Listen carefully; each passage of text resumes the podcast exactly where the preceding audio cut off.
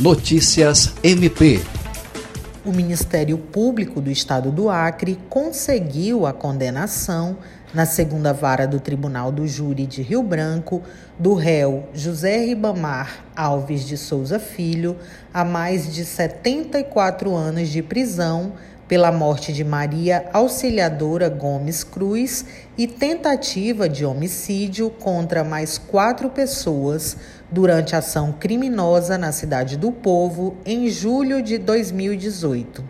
O veredito saiu no dia 11 de setembro e a sentença foi proferida pelo juiz Alisson José Santos Braz os jurados acataram integralmente a tese do Ministério Público, representado no plenário do júri pelo promotor de justiça Teotônio Rodrigues Soares Júnior, de que o acusado agiu impelido por motivo torpe e com emprego de recurso que dificultou a defesa das vítimas, delitos que se deram por rivalidade entre facções criminosas atuantes no Estado.